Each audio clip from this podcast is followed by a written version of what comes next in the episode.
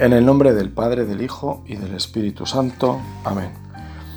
En aquellos días, cuando Elías llegó a Loreb, el monte de Dios, se metió en una cueva donde pasó la noche. El Señor le dijo, Sal y ponte de pie en el monte ante el Señor.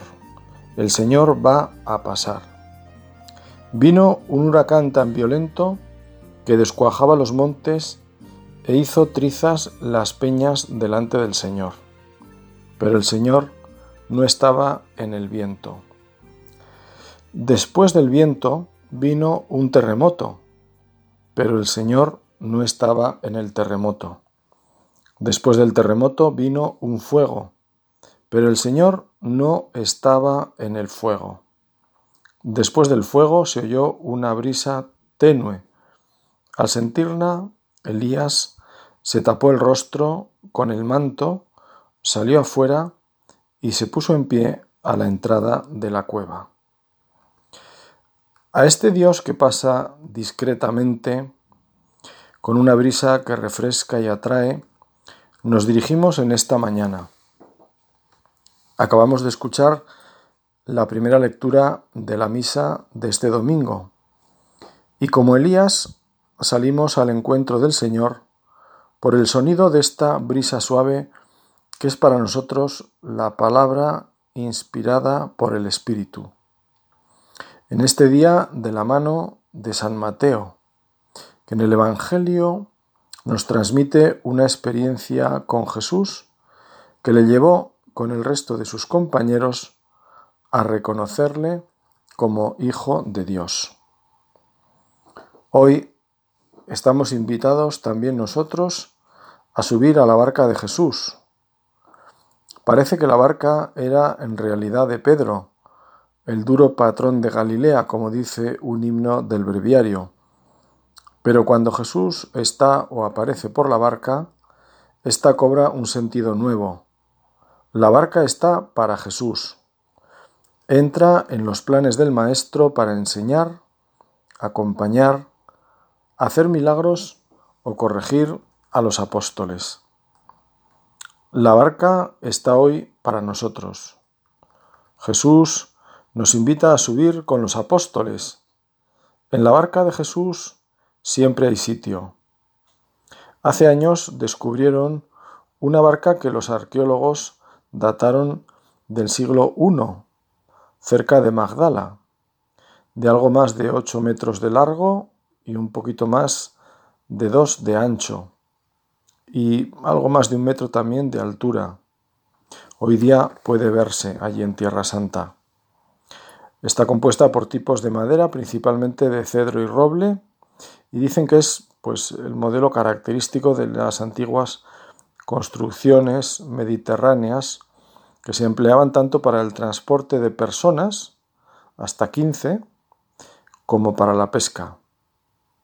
A mí, que soy de tierra adentro, me llama ciertamente la atención el tamaño tan reducido. Pero como dicen los arqueólogos, bueno, pues ahí cabían 15 personas. En la oración podemos jugar con nuestra imaginación, entrando en las escenas del Evangelio como un personaje más. Le pedimos esta gracia al Espíritu Santo, porque la loca de la casa, como llamaba Santa Teresa a esa potencia nuestra, está a lo suyo, que a veces ni ella misma sabe lo que es, precisamente porque está loca. Con los apóstoles estamos también apremiados a subir. Jesús quiere que salgamos de allí el agua dentro. Las multitudes han comido, se han saciado, dirá Mateo. Horas antes, viendo a la multitud, Jesús sintió compasión de ellos y sanó a los que estaban enfermos, que serían unos cuantos, porque su fama ya se había extendido. Jesús, uno por uno, hasta que comenzó a hacerse tarde para despedirlo sin comer, y entonces realizó el milagro de la multiplicación de los panes y peces. Todos comieron hasta quedar satisfechos y todavía llenaron doce canastas con los trozos sobrantes. Jesús se queda despidiendo a la gente. No quiere salir a prisa sin despedirse. Cabe pensar que escuchó a cada persona, seguramente agradecidos por el bien que habían recibido y pidiendo por otros familiares o conocidos que no habían podido acudir por enfermedad, por si Jesús pasaba por aquel camino o se podía detener en tal aldea. Podemos decir que cada uno llevaría sus cuitas. A Jesús no le importa. Venid a mí todos los que estáis cansados y agobiados. Jesús nos conoce antes de que abramos la boca o el corazón en su presencia. Sabe lo que vamos a pedir. Incluso sabría pedir mejor que nosotros. Hoy estamos ante Jesús, a punto de subir en la barca con la esperanza de que nos escuche, que nos dedique un tiempo solo a nosotros, como aquellos que fueron atendidos por Él, mirándoles a los ojos cara a cara. Conocí a un vigilante de conciertos, que solían llamarlo para algunos eventos de este tipo, aunque él trabajaba en otro lugar. En una ocasión me contó cómo al terminar la actuación un famoso cantante, mientras ellos limpiaban y recogían todo, inesperadamente se acercó por allí el intérprete a hablar con aquellos trabajadores, y en concreto me dijo que había hablado un rato con él. Y yo le pregunté, ¿y de qué hablasteis? Y me estuvo contando pues que le preguntó por el trabajo, por la familia, por la salud, por lo esforzado que era aquel trabajo que terminaban pues prácticamente de madrugada. A mí se me quedó grabado porque solía ver a este artista en televisión muchas veces y cada vez que lo veía después recordaba ese detalle de haber hablado personalmente con un trabajador desconocido para él. Incluso como era una persona conocida, cuando alguien lo criticaba, pues yo le solía contar esta anécdota. Sí, pero mira, este hombre tenía la cercanía de acercarse a los que trabajaban en sus conciertos al terminar. Al menos yo te cuento esto. Aquello se me quedó grabado por aquello de lo que es eh, pues ese interés personal, ¿no? Por cada persona, por una persona. Jesús quiere que los apóstoles se le adelanten, como he dicho, a la otra orilla. Sin embargo, después de despedir a la gente, Jesús subió al monte solo a rezar. Quizás se le hizo más tarde porque había mucha gente y quien no querría una mirada del Maestro o una palabra suya. Dice Mateo que allí se habían juntado unos cinco mil. La noche llegó y Jesús solo, vuelve a repetir Mateo. Cada vez estoy más convencido de que las palabras en el Evangelio están puestas con toda la intención del mundo. Son relatos sobrios, en los que prima el anuncio, y no sobra nada. Jesús solo. Jesús nunca está solo, porque está viendo al Padre. Quizá por eso en la invitación a rezar en nuestro cuarto, nos advierte que el Padre ve en lo escondido. Si alguien nos ve, podemos decir también nosotros que no estamos solos. El Padre nos ve siempre, nos ve y nos oye. Esto sería bueno repetirlo, para vivir desde esa realidad y avivar así nuestra existencia. Nuestra verdad más profunda es esta, que somos hijos de Dios. Y si hijos, como nos dice también San Pablo, herederos. Tú, Señor, eres el lote de nuestra heredad y nuestra vida está en tus manos. Lo dice el Salmo y con estas palabras te lo decimos hoy también a ti. Hoy te lo repetimos desde esta barca ahora que ha caído la noche y que Jesús no está. Jesús se ha vuelto a quedar rezando, seguro, podría decir Pedro. Y aquí no hay quien pare, podría añadir Andrés, que como su hermano conocían bien aquellas aguas a veces caprichosas en la pesca y con un temperamento otras tormentoso. Nos dice Mateo que la barca iba sacudida por las olas, porque el viento era contrario. No se veían bien las caras, pero a la luz de la luna se dibujan las expresiones de preocupación en todos. Y Jesús que no está con ellos. Aquella barca sin Jesús no es lo mismo. La experiencia de aquellos doce la queremos para nosotros. Que la barca de nuestra vida cristiana, esa barca que por la comunión de los santos es la Iglesia y en la que vamos todos, sabemos que lleva a Jesús, aunque los que vamos en ella a veces nos cansemos porque no vemos claro el horizonte o porque vemos que hace aguas por algún rincón. Hoy, la barca de la Iglesia, afirmaba el Papa Benedicto XVI, con el viento contrario de la historia, navega por el océano agitado del tiempo. Se tiene con frecuencia la impresión de que está para hundirse, pero el Señor está siempre presente y viene en el momento oportuno. Esa es la confianza del cristiano. Esta es la confianza que tiene que ver con nuestra fe. Creo en la Iglesia, que es una, santa, católica y apostólica. No nos cansamos de pedir y volver a pedir una y mil veces, Señor, aumentanos la fe. Y podemos añadir, y con la fe, la esperanza y la caridad. Necesitamos mirar a Jesús. Juan está ya mirando el horizonte. Él más joven y seguramente con mejor vista, es el que también desde la barca, después de la resurrección, reconoció a Jesús el primero. Ahora, amaneciendo ya, de madrugada, se les acerca a Jesús, andando sobre el agua, nos dice Mateo. No estaban preparados para eso, y se asustaron y comenzaron a gritar unos hombres como ellos, gritando como chiquillos. Es verdad que no estamos preparados para ver a Dios, ni siquiera a Dios hecho hombre, cuando manifiesta algo de su divinidad. Es verdad que han visto curaciones hace apenas unas horas, pero lo que ha pasado por dentro del curado no lo han visto. Han visto su mejoría, su sonrisa y sorpresa, y acaban de ver comer a la multitud hace unas horas cuando solo había unos pocos panes y peces y ha sobrado. Pero esto es diferente. Allí las miradas se pierden en la gente, que contenta mira el alimento y disfruta comiendo.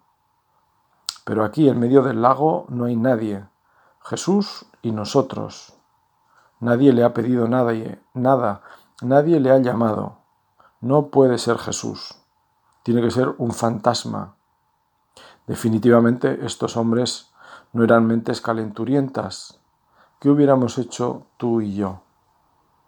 En más de una ocasión, cuando en la catequesis, eh, igual de jóvenes que de padres, se comenta la bienaventuranza de Jesús a los que crean sin haber visto, he puesto el ejemplo de un ángel que pudiera entrar de repente en la sala de la catequesis y suelo preguntar, sinceramente, ¿qué haríamos? Los padres pues se suelen quedar un poco perplejos por la pregunta.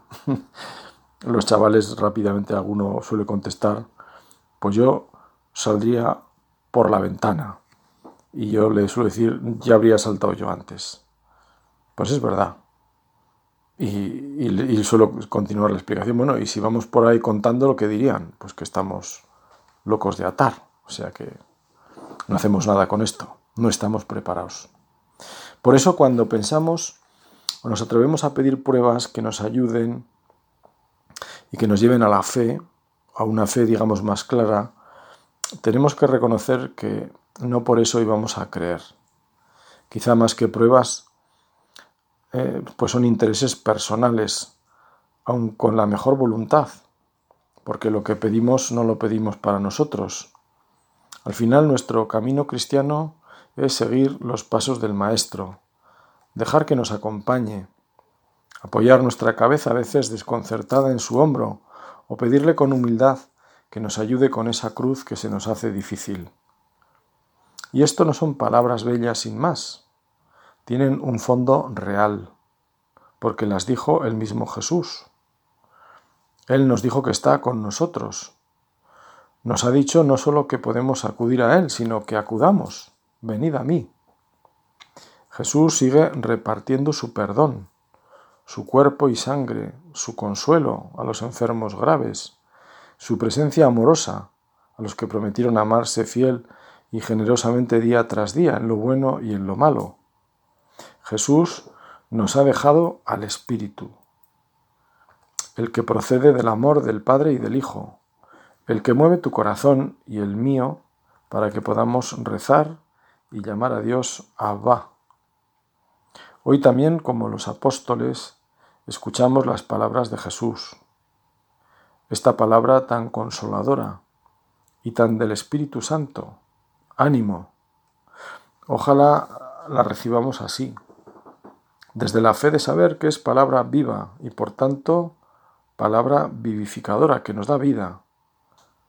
Si nos la dice Jesús, y perdón por la expresión, va a misa. Dicha por Jesús no es una coletilla ni una frase para salir del paso. Soy yo, no tengáis miedo. Las palabras de Jesús quieren disipar los fantasmas que su imaginación había creado. No bastó la presencia de Jesús, fue necesaria su palabra. Así o aquí se cumplieron las palabras de Jesús como buen pastor sus ovejas, aunque recelosas, miedosas y tarde, le reconocieron. Jesús pasa por nuestra vida. Sale quizá cuando menos lo esperamos y como menos lo imaginamos.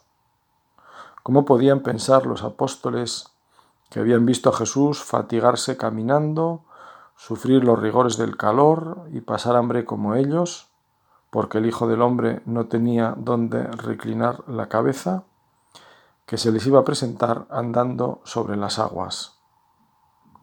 De ahí la fuerza de su palabra, como la del profeta que en el nombre de Dios había mandado a Naamán bañarse en un río desconocido y tan menguado como el Jordán. Fíate de esa palabra, Dios actúa. Ojalá nosotros sepamos distinguir la voz del buen pastor con esa sabiduría de la Virgen que meditando las cosas en su corazón, buscaba secundar la voluntad de Dios, acoger las circunstancias de la vida con las que Dios le hablaba. Así también a nosotros, que tenemos la enorme suerte de haber conocido esa palabra definitiva de Dios, que es Jesús. La suerte de haber sido invitados a subir a la barca por el mismo Jesús y de navegar en ella con los santos del cielo, entre ellos los apóstoles miedosos de aquella madrugada y tantos hombres y mujeres que pisaron los tablones de esta vieja barca con miedo a veces, pero siempre atentos a la voz del buen pastor y del dulce Cristo en la tierra, como llamaba Santa Catalina de Siena al Papa. En esa barca llevamos la enseñanza de la Iglesia nuestra Madre, la tradición que se ha forjado en su navegación, porque el Espíritu Santo sopla alentando su travesía hacia la patria definitiva. Y contamos con la fraternidad de todos, esa fortaleza que experimentamos en los hermanos, que buscan como nosotros el reino de Dios y su justicia. Lo demás vendrá por añadidura. Así se lo pedimos al Señor Jesús, que esta búsqueda sea sincera.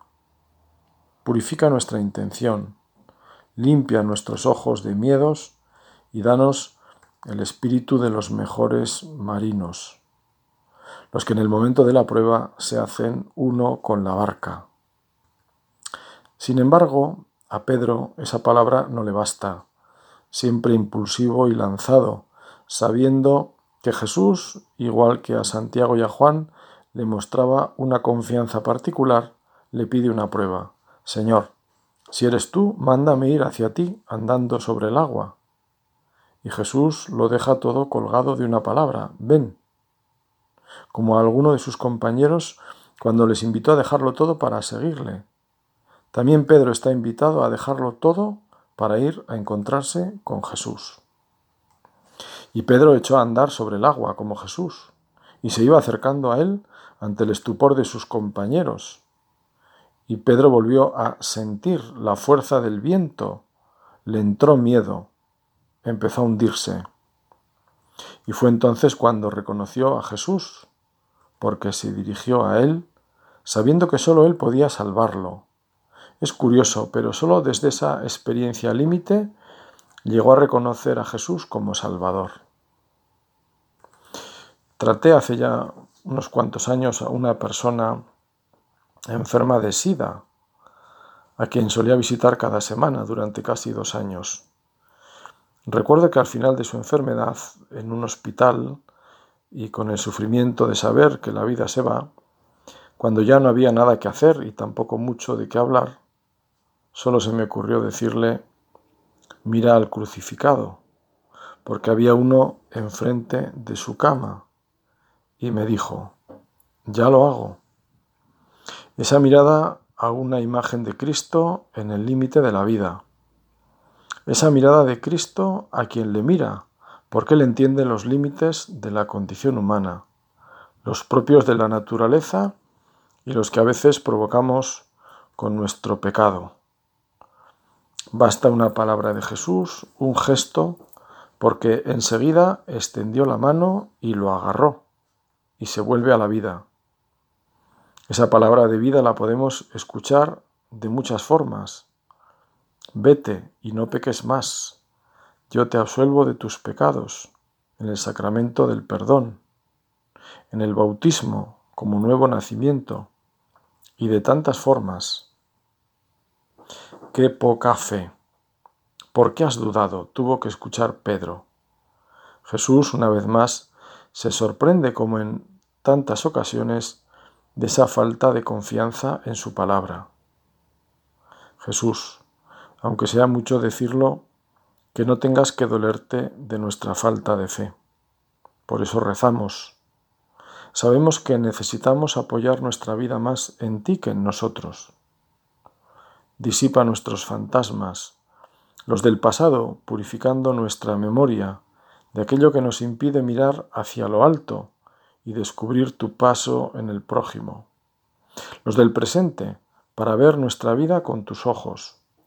Y los del futuro, para ponernos en tus manos, sabiendo que cuidas de nosotros con amor de madre. En cuanto subieron a la barca, dice Mateo, amainó el viento. Y así termina esta experiencia que había vivido. Seguro que también él, después de gritar al fantasma que veía en sus ojos, calculó la imprudencia de Pedro y sintió que las palabras de Jesús a Pedro tenían también que ver con él mismo. Lo último que nos cuenta el evangelista para terminar aquel episodio tan original fue que se postraron y reconocieron que Jesús era Hijo de Dios. Jesús ha llegado sin esperarlo, en medio del lago. Ha llegado de una forma insospechada. Ha aceptado la prueba que le han puesto para saber quién era y les ha dejado una señal inolvidable de su identidad. En la barca con Jesús llegó la calma. La calma está en Jesús. Él venía con esa calma, que era un contraste con el viento que movía la barca. Y cuando Jesús sube con ellos, retorna la seguridad. La barca no se entiende sin Jesús, y Jesús no se desentiende de la barca. En Jesús se cumplen las palabras del Salmo de la Misa. Dios les ha mostrado su misericordia y les ha dado la salvación. rezar, de alguna forma, es buscar esa misericordia del Señor. Cuando nos ponemos ante Él, como hacemos cada vez que participamos de la misa, comenzamos recordando la misericordia del Señor. Señor, que he pecado mucho de pensamiento, palabra, obra y omisión, pero sobre todo que tu misericordia y tu paciencia son mayores, son infinitas, porque seguiré metiendo la pata, seguiré pecando de pensamiento, palabra, obra, omisión, y tu misericordia no me abandonará. Y tú me mostrarás tu salvación precisamente en mi debilidad. Por eso, con toda sencillez, al rezar, acudimos al Señor. Queremos hacerlo también como la Virgen. Estrella del mar. Así la invocamos en una de las letanías y así la invocan las gentes del mar, especialmente ya que hemos tenido cercano a la Virgen del Carmen. Yo he hablado alguna vez con algún marinero y a mí me impresiona mucho las tormentas. Yo no he vivido nunca una tormenta en el mar, ¿eh? pero sí que he visto imágenes y, realmente me, impresiona muchísimo, ¿no? Y, me decía más bueno, pues yo creo que todos, me decían que la experiencia de una tormenta de ese tipo, pues es una experiencia que es muy difícil de explicar. Y, por eso invocan a la Virgen. La invocan como estrella del mar. La invocan en las dificultades. Bueno, pues para que nosotros también en las tormentas de la vida, tormentillas o chaparrones o chubascos, como queráis, la tengamos siempre presente. La Virgen yo lo pensaba preparando estas palabras, también escuchó este episodio, os habrían contado, claro, lo habría escuchado. Y a mí el primer pensamiento que me viene es eh, que María podría pensar por dentro también, uy, a mí ya Jesús, siendo un pequeño, ya me desconcertó. Más que aparecerse, desapareció. ¿Recordáis? Jesús se pierde entre comillas, se pierde en el templo, ¿no? Y María se desconcertó. María y José se desconcertaron. Y María guardaba todas estas cosas en el corazón, para que nosotros no dejemos nunca de guardar las cosas en el corazón como la Virgen, para que permanezcamos en la barca, pase lo que pase. Por eso a ella pues le pedimos con esa sencillez de saber que es nuestra Madre, que nos ayude a reconocer ese paso de su Hijo y Señor nuestro por nuestras vidas, aunque a veces nos deje un poco perplejo dicho paso, aunque a veces nos complique la existencia, aunque a veces no sepamos ni cómo coger lo que nos pasa. Le pedimos a la Madre que nos dé esa valentía para ser también nosotros signos claros de la presencia de su Hijo para quienes no le conocen, allí cuando nos toque. Como cristianos estamos llamados también a ser imagen de su Hijo, otros Cristos. Tenemos que llevar el amor del Señor allí donde estemos. Que así sea. Amén.